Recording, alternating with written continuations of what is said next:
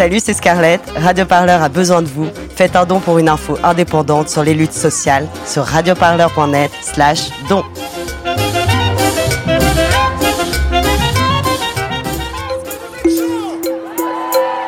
Radio Parleur, le son de toutes les luttes. Vous écoutez un entretien de Radio Parleur, le son de toutes les luttes.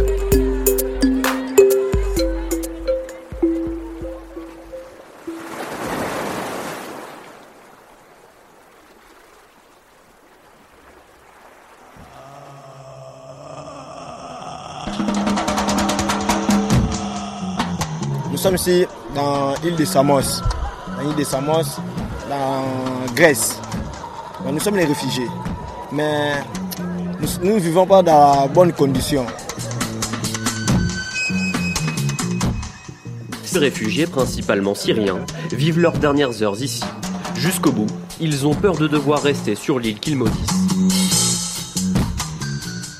Euh, quand on de- devient euh, potentiel demandeur d'asile à Samos, en fait, on est bloqué en fait sur l'île et qu'on ne peut pas euh, quitter euh, le- le- l'île. On est obligé d'attendre une décision qui nous permettra après de rallier euh, Athènes. Quoi. Mais si le camp est effectivement semi-ouvert, en tout cas pas à tout le monde, mais en tout cas pour les exilés, ils peuvent aller et venir. C'est l'île en fait qui devient en fait l'espèce de, rétention en fait pour les, les exilés.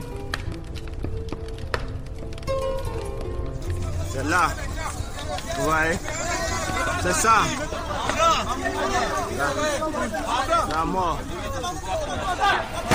Un incendie d'origine inconnue s'est déclaré dans la nuit de lundi à mardi dans un camp de migrants de la ville de Vati, sur l'île grecque de Samos. Au moins trois personnes avaient été blessées un peu plus tôt lors d'une bagarre entre demandeurs d'asile sans qu'un lien avec l'incendie n'ait été fait. En 2016, l'Union européenne signait avec la Turquie un accord controversé. Ankara s'est engagé à reprendre sur son sol les migrants illégaux et à lutter contre les filières de passeurs.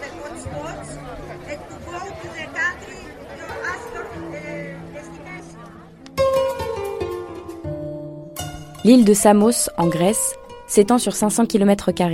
Une île entourée d'eau turquoise et bordée de plages paradisiaques. Une destination touristique, mais aussi une prison à ciel ouvert. L'île se situe au nord de la mer Égée, à 70 km des côtes turques. Elle fait partie des cinq îles grecques, avec Lesbos, Chios, Léros et Kos, qui abritent un camp de personnes exilées. Ces hotspots, comme on les désigne, ont été créés en février 2016 pour enregistrer les arrivants et arrivantes venus par la mer. Là, il et elle attendront l'examen de leur demande d'asile. Samos redevient le premier point d'entrée en Union européenne en 2019.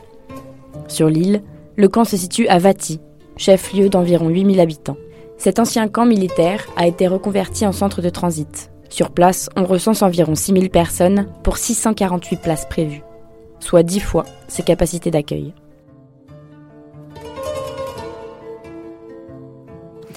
Et pour en parler, euh, j'ai deux personnes à mes côtés qui s'y sont rendues. Euh, D'abord Maël. Maël, est-ce que tu peux te présenter pour les gens qui ne te connaîtraient pas? Eh bien, je m'appelle euh, Mel Galisson et je suis membre du GISTI, le groupe d'information et de soutien aux immigrés.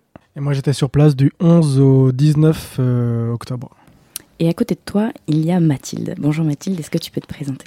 Bonjour, euh, moi c'est Mathilde Albert. J'ai passé cinq mois à Samos en tant que volontaire pour Avocats sans frontières France et pour Migreurope. J'étais là-bas du 7 mai au 7 octobre. Est-ce que vous pouvez me raconter tous les deux quel était le sens de votre mission sur place? Pourquoi vous y êtes rendu? Euh, moi j'ai passé cinq mois du coup, euh, car Avocats sans frontières France a un legal center. En fait, ils travaillent, euh, ils ont un centre juridique où ils délivrent de l'information juridique aux personnes maintenues sur le camp.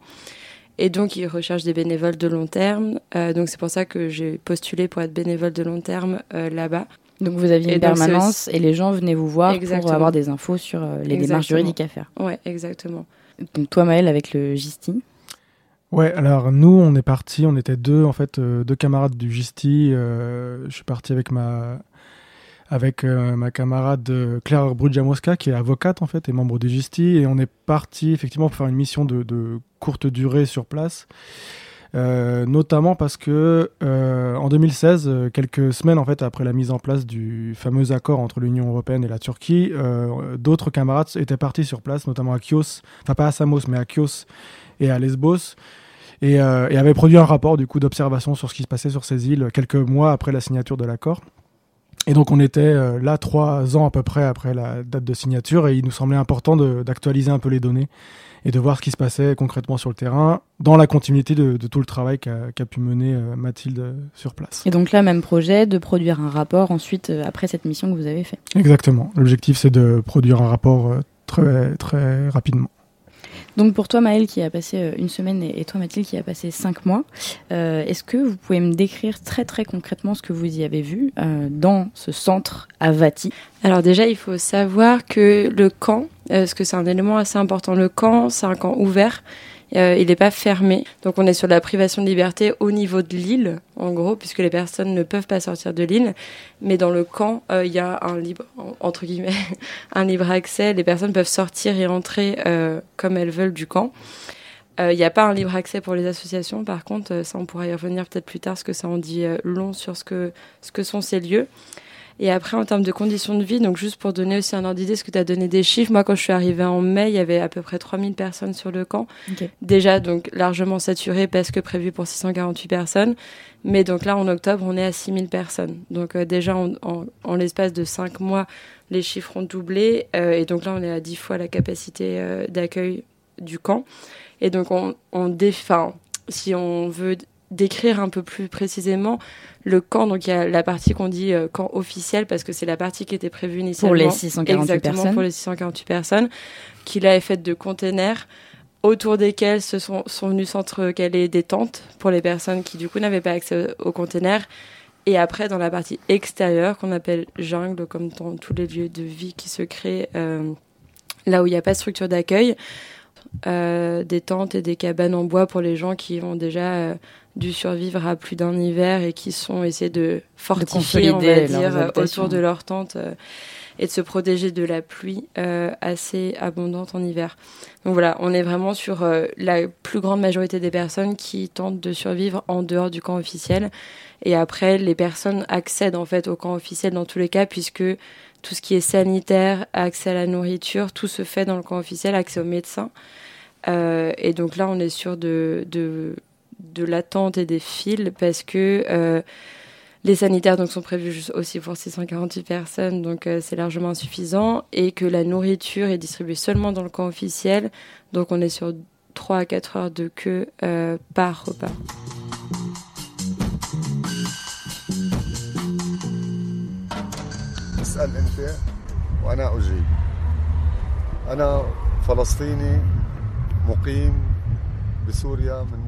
Je suis palestinien. J'arrive de Syrie, au camp Al Yarmouk. Nous sommes des Palestiniens qui ont quitté leur famille en 1948 pour s'installer là-bas. À l'éclatement de la guerre en Syrie, les flammes du régime syrien nous ont atteintes. Le régime a bombardé nos maisons avec des chars, des avions, enfin avec euh, tout type d'armes. Le régime syrien, les Iraniens et les Russes, mais aussi les milices du Hezbollah. هو والإيرانيين والروس وميليشيات حزب الله وطردونا من ديارنا وهجرونا تهجيرا قسريا بعد حصار ثمان سنوات Ils nous ont chassés de nos maisons et nous ont poussés à l'exil forcé après un siège de 8 ans à l'intérieur des quartiers de Damas. On nous a bloqués. Des gens ont été tués avant qu'on ne soit chassés par les Turcs et les Russes vers le Rif, la banlieue d'Alep. Nous sommes restés dans un camp situé dans un village appelé Derbalout, près d'Alep. Pendant un an et trois mois, nous avons trop souffert à vivre dans des tentes avec la chaleur et les inondations de la rivière. Ensuite, on est entré en Turquie par voie clandestine, à travers le mur entre la Syrie et la Turquie. J'ai habité à Izmir pendant 20 jours. Nous avons aussi souffert à Izmir, jusqu'à ce qu'on ait pu trouver un logement. On payait tout, et en dollars. Que ce soit les trafiquants ou les Turcs, les deux font de nous un commerce. On exploite des peuples pauvres. طبعا كل هذا بالمصاري وبالدولارات يت- يتاجرون علينا سواء ان كانوا الاتراك او المهربين تاعون تركيا كله يتاجر Ensuite, بهذه الشعوب on est parti en Grèce. Les gardes-côtes nous ont rattrapés vers une île appelée Tinos. La police nous a donné des papiers provisoires. Ils nous ont dit Allez habiter cette montagne qui est en face de vous. Ni couverture, ni vêtements, rien. Seulement un papier de la police pour obtenir un repas le matin, l'après-midi et le soir. Pour avoir son repas, il faut attendre debout, 3 ou 4 heures, pour que son tour vienne et obtenir un pain ou un peu de nourriture pour ses enfants. Les services sont très mauvais. Ni soins médicaux, ni de la bonne nourriture, ni tente, ni caravane. Les gens dorment dehors, dans la rue. Que tous les médias viennent pour filmer et voir comment ils traitent les humains comme des animaux, ce n'est pas acceptable. C'est totalement contre les droits humains. Maintenant, ça fait deux mois que nous attendons. Je n'ai même pas eu un entretien. Même après que le médecin m'a orienté vers un cardiologue. Mon rendez-vous a été reporté d'un mois et demi. Les rendez-vous sont souvent reportés d'un mois et demi, de deux ou trois mois, jusqu'à ce que la personne crève. Même si tu veux payer, tu ne trouves pas de médecin. Nous ne savons pas quoi faire. Voilà. Nous attendons un soulagement de Dieu. juste pour un peu donner des images, en fait, quand on parle de camp officiel, et euh, on n'est pas sur une, un camp de colonie de vacances en fait. On est vraiment sur un espace grillagé avec des, des barbelés, avec des, euh, des, euh, des, des, cabines de surveillance en fait des, de la police et tout un, un, endroit relativement clos en fait. autour du camp, c'est donc organisé ce qu'on appelle nous une jungle en fait, des campements autoconstruits ou alors des tentes quechua, etc.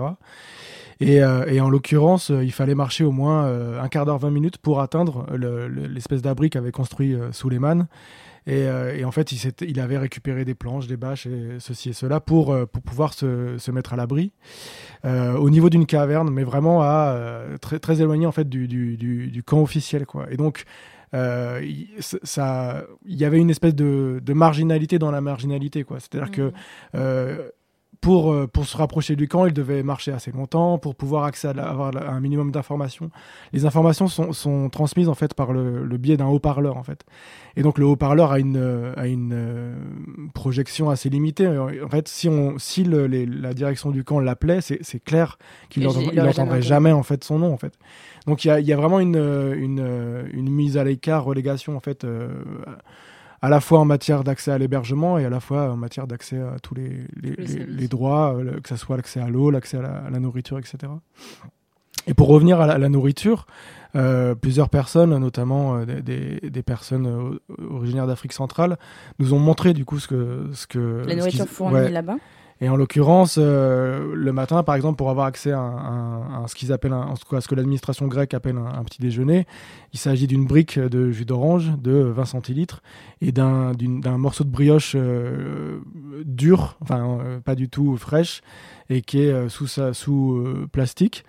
Et, donc les personnes font la queue pendant 3-4 heures en espérant obtenir ça, et, il n'est même pas sûr qu'il y ait le nombre pour... Suffisant pour tout donc le monde tu peux très bien faire 3-4 heures de queue pour ne même pas avoir, à, avoir ce bout de brioche euh, déjà périmé. Quoi. Et que le reste des, enfin pour le reste des repas, il y a beaucoup beaucoup de repas qui sont distribués qui sont périmés où on voit la moisissure euh, clairement à l'intérieur des, c'est des repas des euh, pré-cuisinés quoi. Sur le type de personnes que vous avez croisées qui sont en attente dans ce camp à Samos, euh, sur les photos que tu as prises aussi, Maëlle, on voit pas mal de femmes, d'enfants. Euh, voilà, c'est donc c'est quel type de personnes et quelles origines ont ces personnes qui attendent? Euh, Plus de la moitié des personnes maintenues sur nos camps sont des femmes et des enfants. Parmi les enfants, je crois qu'on est sur 23% à peu près d'enfants, dont les chiffres exacts, je ne sais plus, mais à peu près 17% de mineurs non accompagnés. Mhm. donc ils sont seuls. Les mineurs non accompagnés, c'est surtout des, des jeunes issus d'Afghanistan et de Syrie et d'Irak. Et après, sur les chiffres, euh, sur la nationalité, euh, le camp est majoritairement. Euh, les résidents sont surtout des Afghans. 28% des personnes sont des Afghans. Et donc là, on pourra en reparler, mais donc il y a eu un, un, afflux plus important de personnes d'origine syrienne. Donc là, ils sont aussi pour ce mois-ci à 28%. donc ils représentent, les deux nationalités représentent la moitié du camp. Et sinon, après, ce sont les Irakiens, les Congolais, euh, les Palestiniens. Et après, on a beaucoup de personnes d'origine euh, africaine, mais dont euh, les chiffres officiels ne présentent pas la nationalité. Le présentent souvent comme une nationalité à part entière, l'Afrique.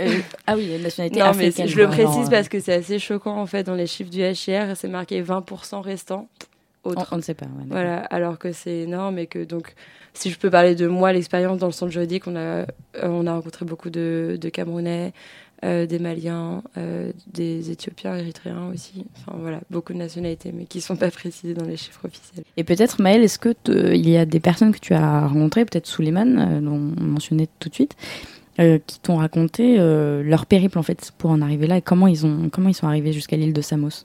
Ce qui était assez impressionnant avec le, parcours de, de Suleiman et de sa famille, c'est que euh, il y avait une espèce de d'exil héréditaire, euh, si je peux me permettre l'expression, dans le sens où euh, lui, en fait, vivait dans le dans le camp de réfugiés d'Yarmouk euh, euh, en Syrie à proximité de Damas et qu'en fait sa famille du coup avait fui la Palestine au moment de la Nakba et s'était installé dans ce camp qui depuis était devenu un, quartier en fait de, de, la banlieue de Damas quoi.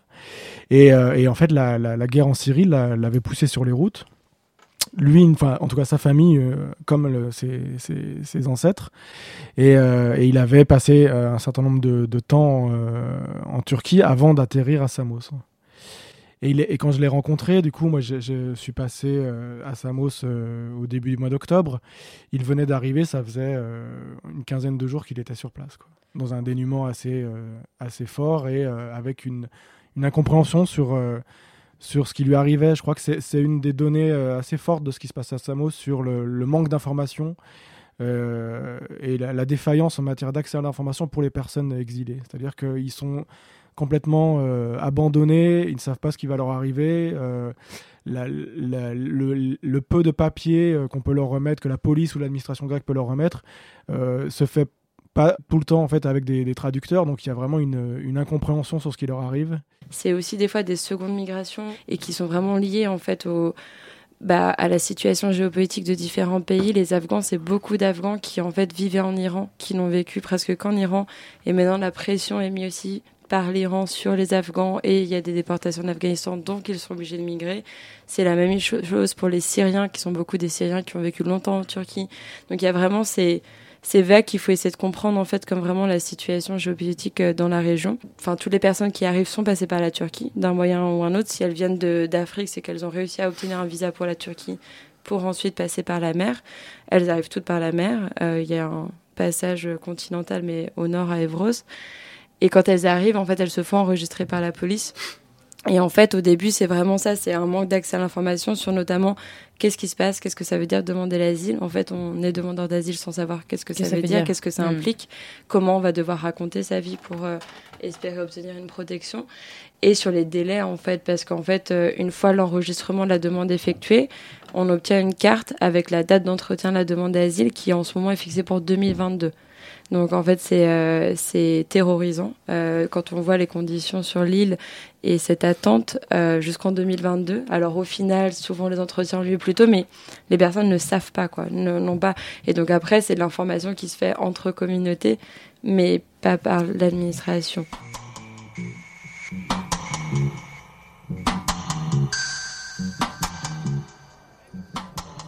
Nous sommes ici dans l'île de Samos. Dans l'île de Samos, dans Grèce. Nous sommes les réfugiés. Mais nous ne vivons pas dans bonnes conditions. Il n'y a pas de maison. Moi, j'ai fait 11 mois. J'ai fait les grandes interviews. Comme mon frère, il a fait 11 mois. J'ai fait grande interview, j'ai pas Il a fait pré-interview, grande interview, mais jusqu'à maintenant, il n'a pas encore eu la carte bleue. 11 mois. Tandis qu'un un, réfugié, il faut, il faut faire 3 mois dans le centre. Mais ici, on fait 15 mois, 18 mois. Ce n'est pas bien. Hier, c'était bon, la revendication entre nous, les réfugiés. Parce qu'à cause quoi? Les règlements de la, du centre, ça ne marche pas très, pas très bien. Pas très bien. Parce que quand on, vous réenregistre, on vous donne les, les papiers police on vous laisse. Quand même chercher là où tu dois dormir. Euh, comment on explique ces délais euh, de deux ans d'examen d'une demande d'asile? Est-ce que c'est légal?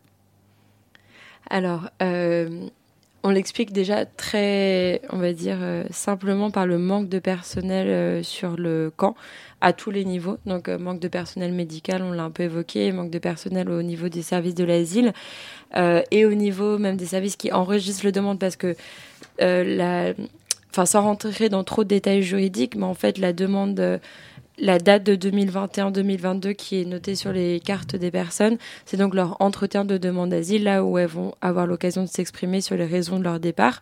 Mais rien que pour obtenir cette carte, en ce moment, on est encore sur des délais de plusieurs mois. C'est-à-dire que euh, moi, les personnes que je suivais qui sont arrivées mi-août sur l'île ne sont toujours pas enregistrées à ce jour. Donc ça veut dire n'ont toujours pas eu accès à cette carte de demande d'asile et donc l'entretien. Euh, oui, donc si on fait la, démarche, euh, les personnes arrivent sur l'île de Samos, doivent s'enregistrer. Elles rencontrent la police au tout tout début, donc c'est la police qui les enregistre, mais c'est pas l'enregistrement juridique de leur demande d'asile. Et cet enregistrement se fait par une seule personne sur le camp euh, à mi-temps. C'est un détail mais très important parce que du coup, il y a eu tellement d'arrivées depuis bah, mi-août que cette personne est dépassée et donc en fait, on n'a plus de date d'enregistrement pour les demandes d'asile. Donc les personnes sont en attente ne serait-ce que de ce, cette, cet enregistrement et une fois qu'elles sont la demande d'asile est officielle et elles obtiennent la carte de demandeur de protection, elles doivent attendre l'examen de leur situation et leur entretien individuel sur les raisons pour lesquelles elles ont quitté leur pays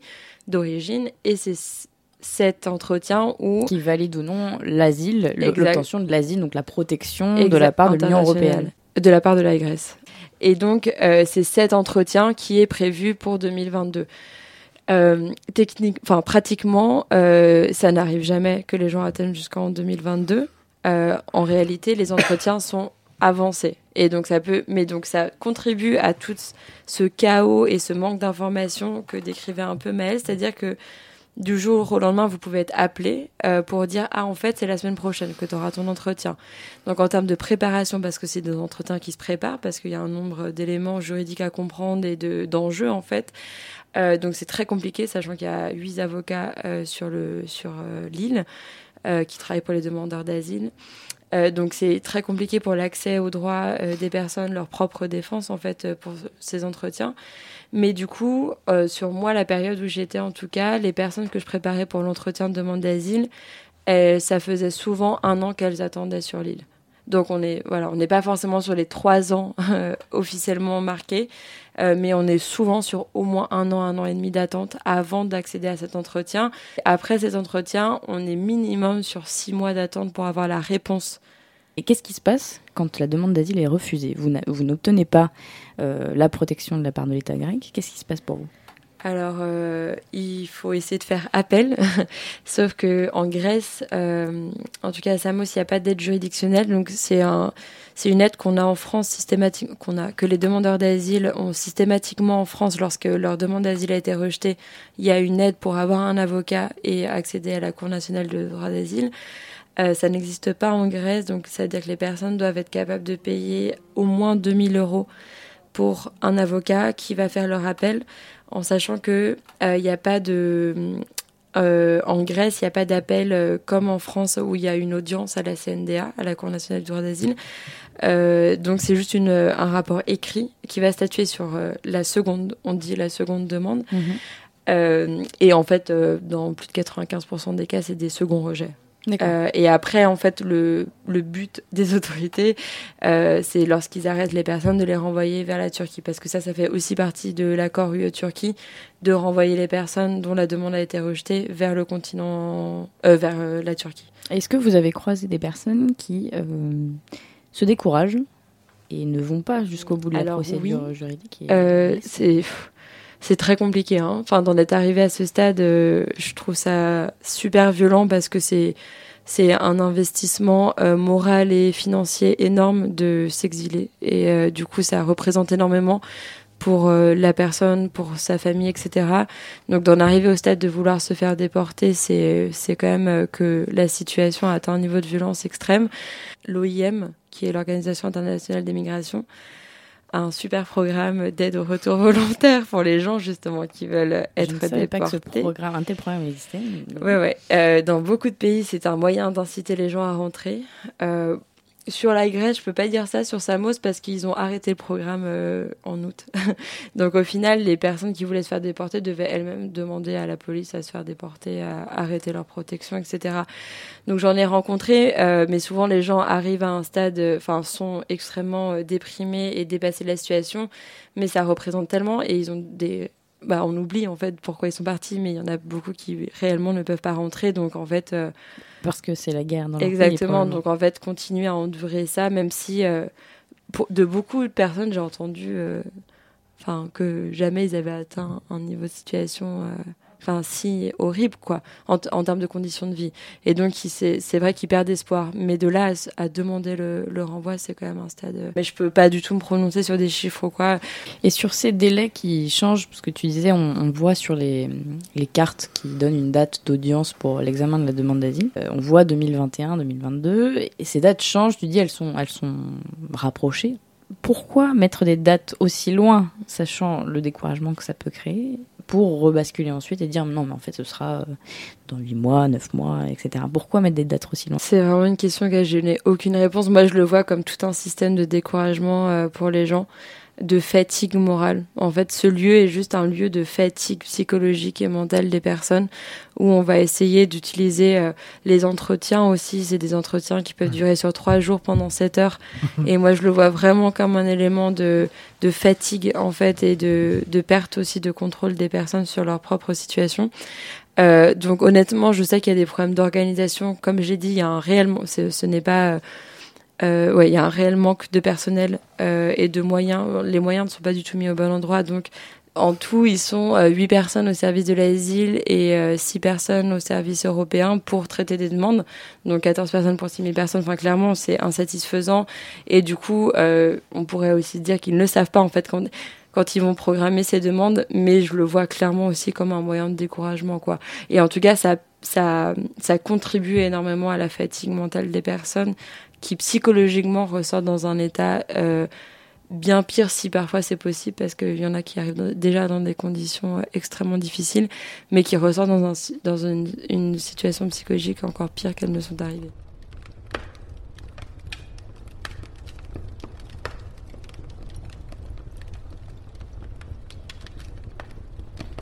Dans la nuit du 14 octobre, le camp de l'île de Samos est frappé par les flammes.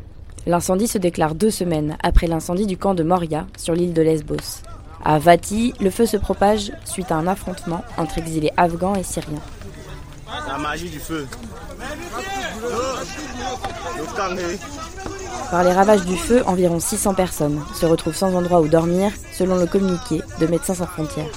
Dès le lendemain et durant les jours qui suivent, différents groupes d'exilés manifestent dans les rues de Vati exigeant de meilleures conditions de vie et d'accueil. On a commencé à brûler là-bas, on a mis les flammes. Vous voyez, hier, aujourd'hui, les matins, vous étiez là-bas au camp. Vous voyez comment ça se passe. On a brûlé le feu. Maintenant, nous sommes dans la rue comme ça.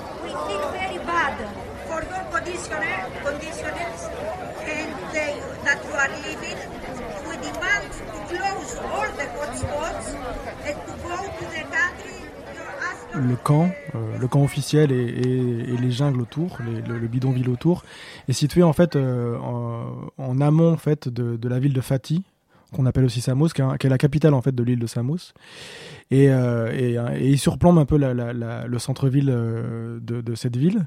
Et donc dans le centre-ville, il y a eu une agression effectivement d'un groupe d'Afghans vis-à-vis de quelques jeunes Syriens ce qui a, euh, ce qui est un peu le point de départ, mais, mais cumulé avec tout ce qu'on vient de raconter sur les conditions de vie, euh, la promiscuité euh, et la, la, violence des, des, conditions de vie, a généré en fait une, un début d'émeute dans le, dans, le, dans le camp, qui s'est calmé assez rapidement. Il y a eu une intervention policière sans trop de violence.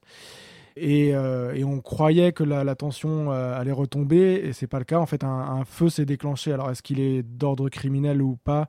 Il y a une enquête en cours, et, euh, mais la conséquence, c'est que ça, ça, a cramé euh, hyper rapidement. Donc les, les, gens ont fui, en fait. Certains se sont même réfugiés jusque dans le centre-ville de, de, de Fatih. Et, euh, et, le feu a continué de, de, de, se propager pendant que les, les, pompiers intervenaient, les pompiers grecs intervenaient. Quoi. Et ça, ça a duré une bonne partie de la nuit. Le premier jour, c'était vraiment, il y avait un silence de mort là où, où l'incendie s'est produit. Et, et, ce qui était impressionnant, c'était que le lendemain, alors qu'il n'y avait aucune intervention ni des ONG présentes en, au sein du camp officiel, ni des pompiers ou quoi que ce soit, ce sont encore une fois les exilés qui se sont auto-organisés et qui ont commencé à reconstruire sur les débris en fait du feu euh, leurs abris. Et, et donc il y avait des images assez hallucinantes où euh, alors que le sol était encore un peu fumant on voyait j'ai vu un homme en train de, de retaper sa, sa, sa, sa bicoque. Donc des, des choses assez hallucinantes euh, en soi, il y a peu de violence entre les exilés comparé au niveau de violence qu'ils subissent sur le camp et euh, la promiscuité latente, on va y revenir, euh, la faim pourrait mener en fait à énormément de bagarres enfin humaines parce que c'est le désespoir et que du coup, enfin, je tenais juste à le préciser parce que on l'a vu comme ah le feu est parti d'une bagarre, oui, mais en fait, enfin le feu est parti du fait que les gens vivent très très mal. Ça va un peu de soi, mais c'est important de le préciser que c'est pas parce qu'il y a de la violence entre les exilés qu'on arrive à des drames comme ça. C'est parce qu'il y a tellement de violence en fait dans ces lieux qu'on arrive à des drames.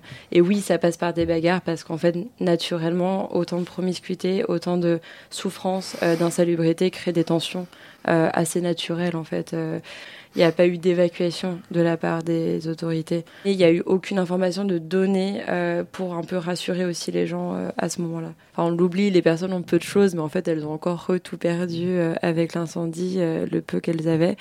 La, réaction officielle, que ce soit des, des, autorités qui gèrent le camp, ou alors de la municipalité de Fatih, ou alors du gouvernement grec, elle est inexistante à ce moment-là, en fait. Et que, euh, alors que 700 personnes voient leur, euh, leurs abris euh, partir en fumée, finalement, la seule réponse qui va exister, c'est celle des, des, exilés qui s'auto-organisent. On pourrait même se poser la question, est-ce que...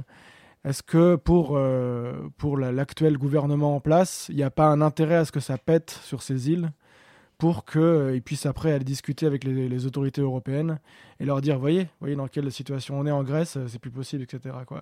Donc il y a, des, le fait de laisser euh, pourrir la situation sert à quelqu'un forcément. Tu disais, nous, on n'a pas accès au camp officiel, aux 648 mmh. places voilà, mmh. prévues et désignées géographiquement.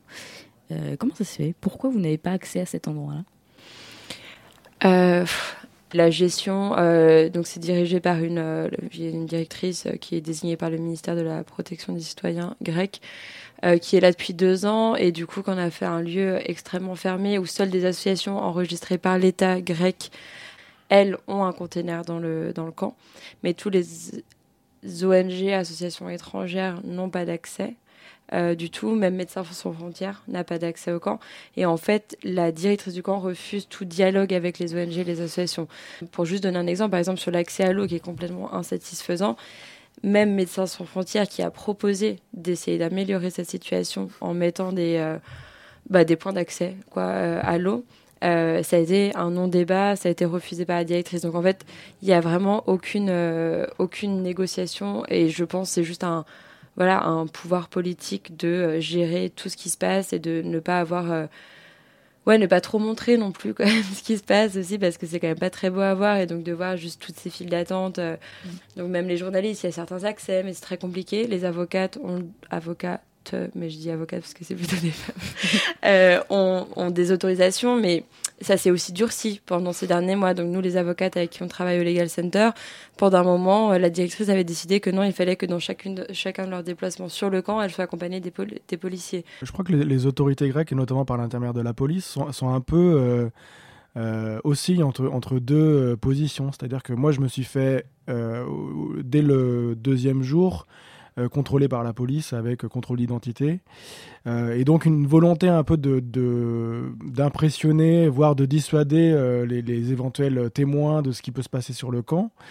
et en même temps, et en même temps le truc de il faut montrer pour voir dans quelle, dans quelle merde en fait se trouve l'île de Samos pour pouvoir provoquer une potentielle réaction politique soit au niveau national euh, d'Athènes, soit au niveau européen.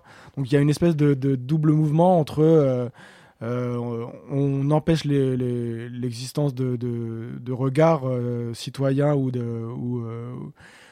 ou de témoins et en même temps il faut montrer pour que euh, on sorte de, de, de l'ornière quoi. Mm. Je voudrais qu'on aborde un peu le rapport peut-être avec la population de l'île même si on y vient. Euh, est-ce que vous c'est des choses que vous avez constatées là-bas? Un agacement de la population de, de l'île Alors c'est hyper enfin c'est très compliqué la situation là-bas parce que du coup je pense qu'il faut revenir en arrière, il faut aussi comprendre vraiment la situation et ce qu'est cette île en fait et qui sont les gens là-bas. Et en fait, enfin, donc c'est pas euh, que depuis trois ans qu'il y a des migrants qui sont arrivés. C'était déjà un centre de de réception avant à Samos, donc il y avait déjà, mais juste les gens passaient beaucoup plus rapidement. Mais donc c'est des choses qui euh, qui ont déjà lieu depuis plusieurs années. Et, euh, et au moment de la fameuse crise migratoire, avec des gros guillemets, où il y a eu plus d'afflux de personnes. C'était en 2015. Voilà, ça? Et de l'officialisation du hotspot euh, de Samos. Au début, en fait, la population s'est beaucoup organisée pour euh, accueillir les gens. Donc, il y a eu une vraie solidarité locale euh, qui s'est organisée surtout bah, sur les besoins assez primaires, quoi, de d'accès à la nourriture, etc. Et après, quand les choses se sont plus officialisées, certaines ONG et associations ont commencé à arriver. Et, et en parallèle de ça, un sentiment de OK, en fait, ça va durer. et du coup, les deux en parallèle ont fait que plus de personnes ont commencé à être agacées de cette situation. Euh, et du coup, si on parle de la situation aujourd'hui, euh, c'est assez compliqué. Tout à Samos, en fait, c'est soit on est pour, soit on est contre. En fait, on a forcément un positionnement par rapport à la question migratoire. Euh, c'est qu'on est, qu'on est soit touriste, soit bénévole pour les réfugiés, et on est directement catégorisé. On prend un taxi à l'aéroport, c'est directement ah tu viens euh, parce que tu es touriste ou tu viens parce que euh, tu viens aider les réfugiés. D'accord. C'est ces deux options là et exactement. et, et, et, comme il y a deux options parmi les locaux, c'est soit tu es pour, soit tu es contre. Il n'y a pas d'entre deux. Et j'étais, enfin j'ai eu pas mal de discussions avec des gens qui essayent d'avoir un entre deux, de dire bon. Euh, on essaie de faire avec, de voir comment on peut améliorer, et en même temps, on n'est quand même pas hyper content ils sont catégorisés comme étant pour les réfugiés et les aidants par le reste de la population. Donc il y a vraiment une... Euh, c'est hyper compliqué même pour eux, hein, dans les rapports, c'est super compliqué parce que les peu de personnes qui sont un peu plus investies pour la défense des personnes qui, bah, des exilés, ont été complètement marginalisées par le reste de la population de l'île. Donc il y a aussi des rapports compliqués entre eux mais ça fait que c'est une île hyper euh, voilà c'est très binaire quoi. Et donc en fait dans un café on sait si la personne et le gérant du café est pro, ou contre. Vati en plus c'est pas la ville la plus touristique de l'île. De base c'est pas forcément là où elle est touriste. Mais il y a quand même ce truc où bon bah voilà ça reste une île c'est de base une île quand même qui accueille des touristes.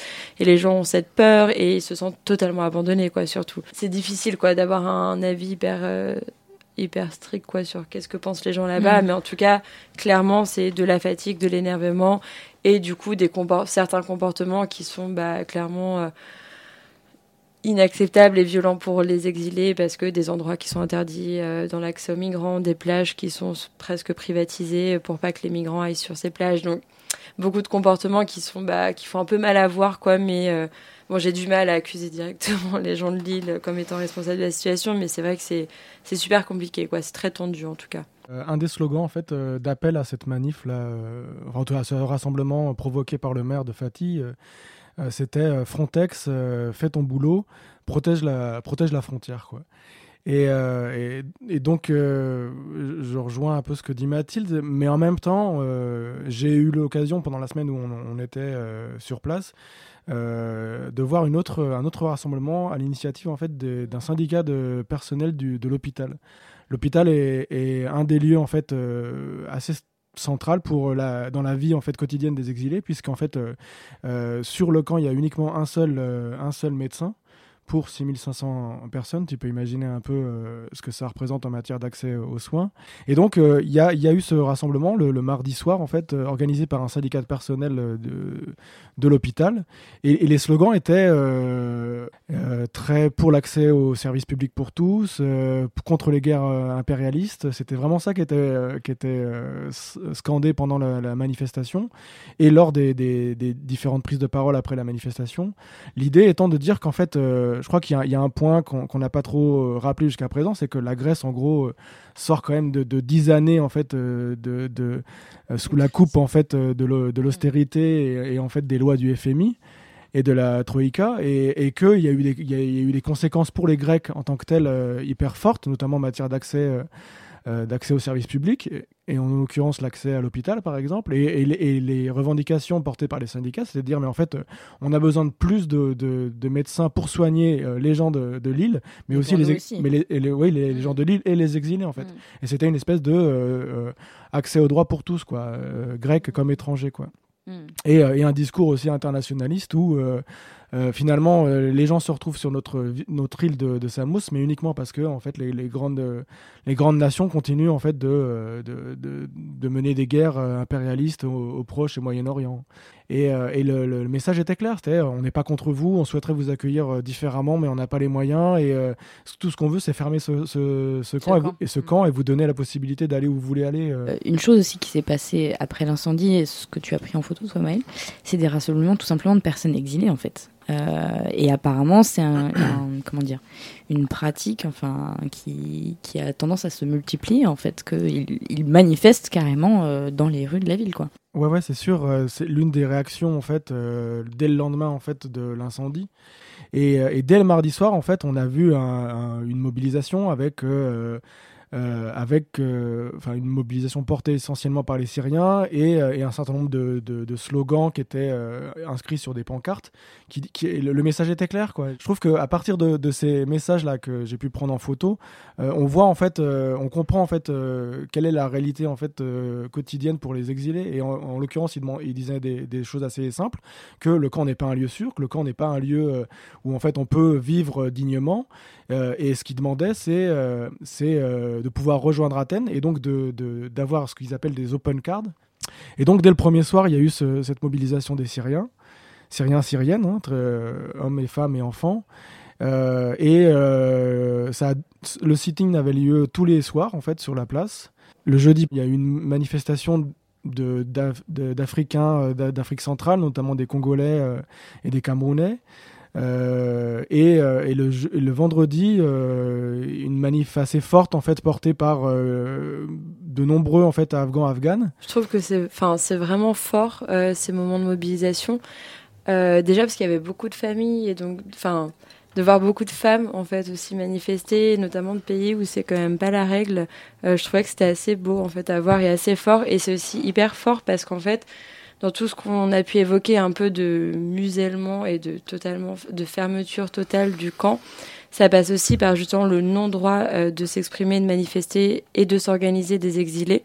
Et donc c'est-à-dire que les dernières vraiment euh, bah, manifestation ou marche remonte à février où il y a eu euh, des gros problèmes avec la police et donc des arrestations et en fait tout le monde a pris peur suite à ça parce que des personnes ont été emprisonnées et se sont vu retirer leur protection ou leur droit de demander la protection et en fait c'était un discours constant des autorités. Non mais attendez calmez-vous euh, n'allez pas manifester. Et de voir que en fait les personnes c'est pas qu'elles voulaient pas s'organiser mais ne le faisaient pas de facto par peur quoi. La peur est vraiment le sentiment qui domine partout sur l'île. Ça a quand même pu au moins permettre aux gens de se dire bon bah on peut pas ça suffit en fait, donc euh, cette fois-ci tant pis on y va. Et enfin ça fait moi de loin ça m'a vraiment fait plaisir à voir. Non pas parce que enfin c'est triste de dire qu'on attend toujours le pire pire pire pour euh, ça mais de dire ok ben les gens là ils ont passé un cap de dire ça suffit euh, cette peur et, ces conditions de vie. Et ça continue quoi. Je sais que là il y a des gens qui ont continué de me dire il y a ce week-end il y avait encore des rassemblements. La chancelière allemande Angela Merkel a déclaré que l'idée d'héberger les migrants dans des pays plus proches de leur patrie était assez largement partagée par les États membres. Cette solution est préférable au financement de leur prise en charge dans nos pays, a-t-elle dit ajoutant que la discussion avait été très productive. Mais pour être ouvert, il faut avoir des limites. Pour accueillir, il faut avoir une maison. Donc il faut des frontières. Il faut qu'elles soient respectées, il faut des règles.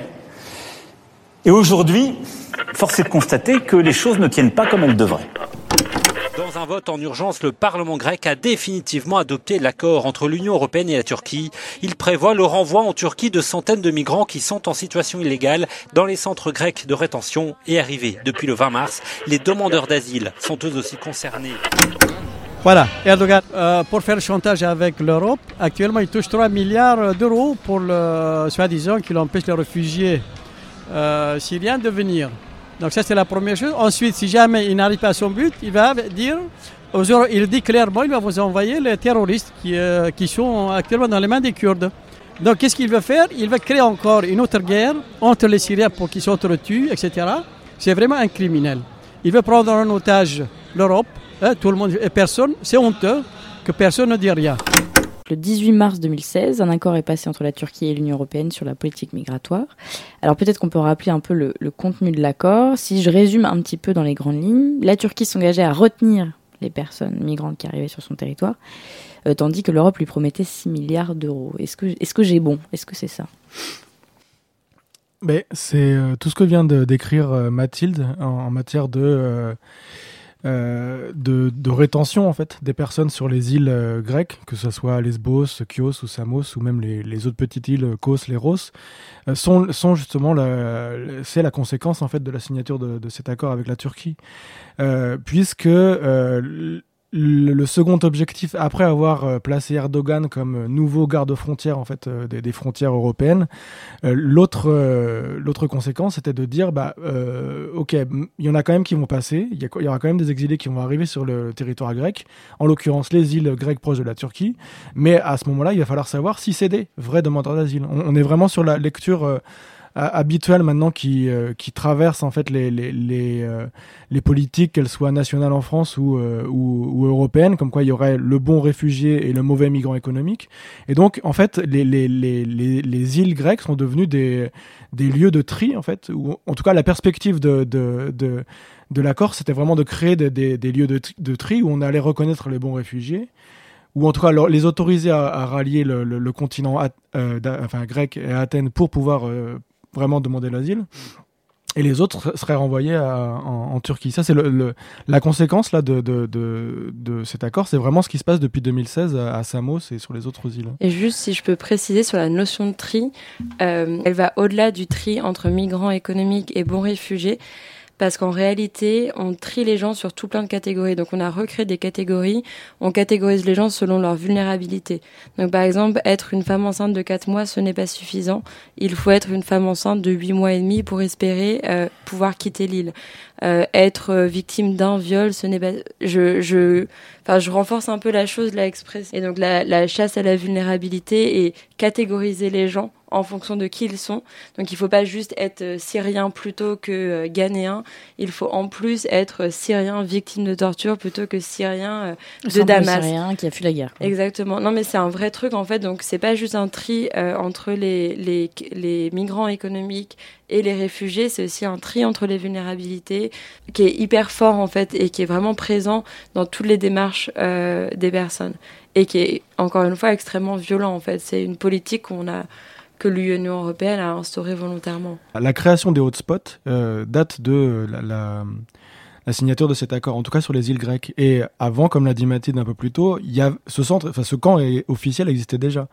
Et c'était un camp de rétention. Et, euh, en fait, les personnes n'étaient pas bloquées en fait sur l'île. En fait, ce que ce que va amener en fait l'accord euh, UE-Turquie, c'est la restriction géographique qui fait que les gens vont être vont rester bloqués sur ces îles-là en attendant que l'administra- l'administration statue en fait sur euh, leur devenir. Quoi. Cet accord, en fait, a fait que euh, les îles sont devenues des centres de rétention beaucoup plus massifs et que les délais de traitement des dossiers se sont allongés euh, à Mmh. l'infini, en fait. Exactement. Et en fait, sur la restriction géographique, en fait, c'est parce qu'on a rajouté une étape à la procédure d'asile. En fait, on a rajouté une procédure d'admissibilité à la procédure d'asile.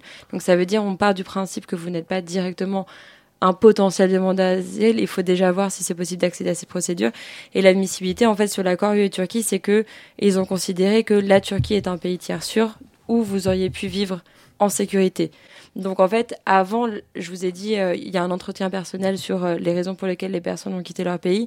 Mais en fait, cet entretien comprend aussi ce qu'on appelle l'admissibilité, c'est-à-dire un entretien sur les raisons pour lesquelles vous n'êtes pas resté en Turquie. Mais c'est-à-dire 4 heures d'entretien sur pourquoi vous n'êtes pas resté Pourquoi en n'êtes Turquie. pas resté dans un pays considéré comme sûr Exactement. qui Pour euh, des Syriens, euh, bon, je vais pas faire le contexte sur la, la Turquie et la Syrie. Pour des Afghans ou euh, pour lesquels la Turquie euh, déporte en fait vers l'Afghanistan. Pour des Congolais, des Camerounais pour lesquels le droit d'asile n'existe pas, même si on prétend qu'il existe, il n'existe pas dans les faits. Donc voilà, mais c'est une procédure en amont de la procédure d'asile. Et donc c'est ça qui maintient les gens. Et, et c'est ça pourquoi on parle de restriction géographique, c'est qu'on veut étudier d'abord cette question avant d'étudier l'asile. Dans la loi, c'est exactement écrit que elle n'est pas automatique, euh, qu'elle doit procéder, elle doit faire, euh, suite à un examen individuel euh, par les services compétents, qui sont les services de police en fait à l'arrivée, parce que c'est eux qui notifient la restriction géographique. Dans les faits, elle est automatique. Enfin, dans vous êtes bloqué, sur vous restez sur l'île, pas sur cinq mois, c'est-à-dire que je n'ai jamais vu une personne qui n'a pas eu la restriction géographique automatiquement. Il y avait d'autres éléments dans le deal avec la Turquie. Il y avait également un, ce qu'on a appelé le 1 pour 1 en fait. C'est vraiment euh, un jeu de poker quoi, où en gros euh, euh, la, Turquie accepte de jouer le, garde frontière, mais en contrepartie on veut une augmentation du nombre de visas délivrés par les ambassades européennes et on veut la relocalisation des réfugiés syriens qui sont reconnus statutairement sur le territoire de la Turquie. Donc c'est vraiment du donnant-donnant. Et ça fait écho aussi à d'autres postures qui existent entre l'Union européenne et d'autres chefs d'État ou voire dictateurs ou en tout cas responsable de régimes autoritaires euh, au sud de la Méditerranée, puisqu'on est vraiment sur des, euh, sur des négociations comme euh, l'était en fait ce qui s'est passé à l'époque de Kadhafi entre l'Union européenne et la, et la Libye, ou l'Italie et la Libye, où en gros on place, on donne un rôle de, garde-frontière assez, assez dictateur et, et, et et euh, pouvoir autoritaire et, euh, et, en fait eux ont tout le loisir de jouer avec ça en fait. C'est à dire que euh, très concrètement Kadhafi ne s'est jamais empêché de dire que s'il veut il pouvait ouvrir les vannes comme il disait et laisser affluer des subsahariens sur l'Europe. Et ben Erdogan finalement fait la même chose aujourd'hui en fait. C'est pas toujours un hasard quand il y a d'un coup en septembre juste 2000 personnes qui arrivent en même temps.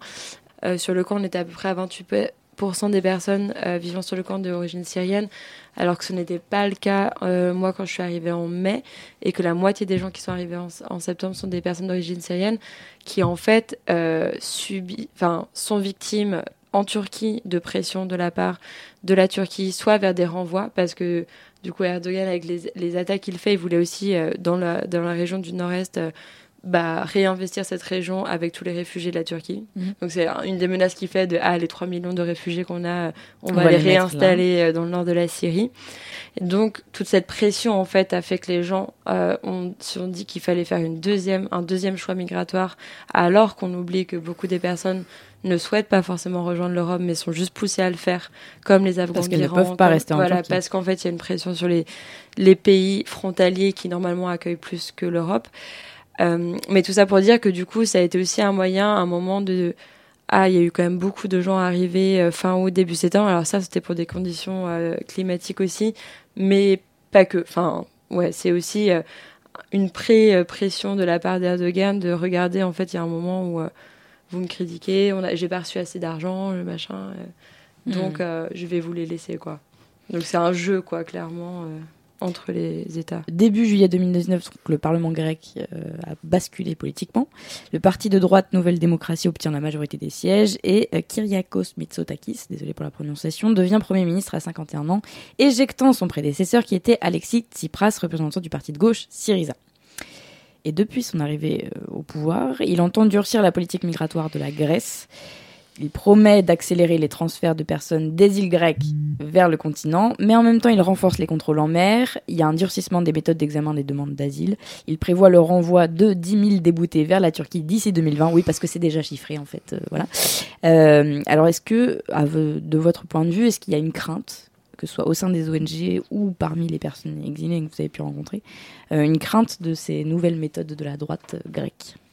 Il y a eu une crainte en fait qui a eu des effets assez immédiat, parce qu'au début, je me rappelle en juillet, euh, directement, ça a été le, enfin, la priorité du gouvernement, euh, les questions migratoires.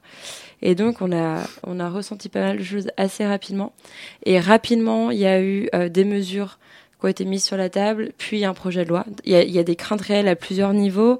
Euh, sur, je parlais tout à l'heure, juste pour donner un peu des exemples, je parlais tout à l'heure de l'appel, tu me demandais qu'est-ce qu'on fait quand on est débouté. Euh, ils veulent supprimer les comités euh, d'appel, la possibilité de faire appel, donc un renvoi direct. Donc ça, c'est une crainte énorme de tous les avocats qui sont énormément mobilisés sur la question. après, si on s'éloigne un tout petit peu de Samos, mais en fait, la présence policière a été vraiment accrue et donc à Athènes et dans tous les quartiers très engagés pour les pour les exilés, ça a été bah, des évacuations de, squats. On, a aussi un peu noté sur le camp, sur Samos, euh, bah, beaucoup plus de contrôle, même à l'intérieur euh, du camp, de euh, personnes qui seraient déboutées, mais qui bah, restent un peu en errance sans avoir trop de solutions. Beaucoup plus de contrôle de police dans les tentes directement pour, bah, on le pense, arrêter les gens et pouvoir les déporter. Mmh. Ça, c'est des choses qu'on a notées très rapidement. Quoi.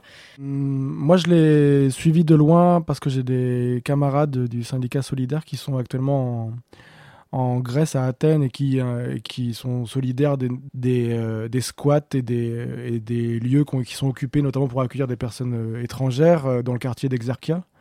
Effectivement, la, pression policière, enfin ce quartier-là est, sous pression depuis la, fin du mois d'août en fait, avec une présence policière quasi quotidienne et, et, des expulsions en fait de, de lieux de vie régulières. Les dernières, elles datent d'une quinzaine de jours, il me semble quoi ils, ont quand même cette volonté un peu de désengorger les îles parce qu'ils voient bien que là, au niveau de la population l'école locale, en plus, ça va créer des problèmes.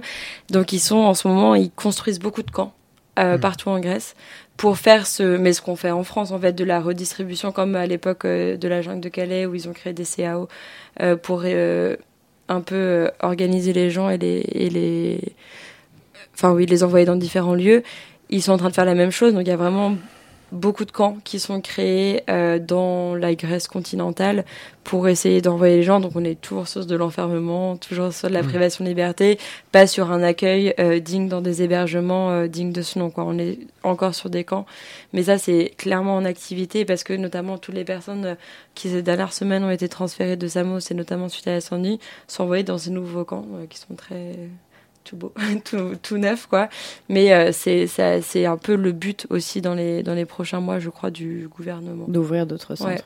Non, mais l'horizon sur, euh, sur les questions migratoires est quand même euh, relativement bouché politiquement. Enfin, on voit bien que on, ne serait-ce que les, derniers débats euh, euh, autour de qui ont eu lieu en France là, notamment le débat parlementaire, montrent un peu le, niveau un peu de, des discussions qui peuvent exister, notamment au niveau de l'Assemblée et du Sénat sur ces questions-là. C'est assez déplorable en fait.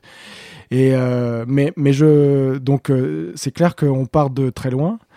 Après, je pense qu'il y, y, y, a plein de petites initiatives qui, euh, qui existent. Je pense qu'il y, y, a des choses qui existent en France, par exemple sur, la, sur le fait que les chercheurs se soient mobilisés. Je pense notamment à l'Institut Convergence Migration, qui cherche visiblement à, à, à, peser davantage sur le débat public et, à vraiment à, parler de migration, mais à partir en fait de, de, de données euh, scientifiques et, et est réel.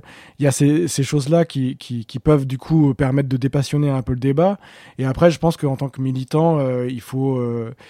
Euh, euh, il faut pas baisser les bras en fait. Il faut continuer à, documenter et, à dénoncer en fait le, fait que tu nous passes le micro, c'est pour nous une, occasion aussi d'informer en fait sur ce qui se passe et, euh, sur la réalité en fait de, de, ce que produisent les politiques migratoires actuelles au niveau européen. Et, euh, et, euh, je pense que sensibiliser c'est la première étape pour après se mettre en, en mouvement et, agir.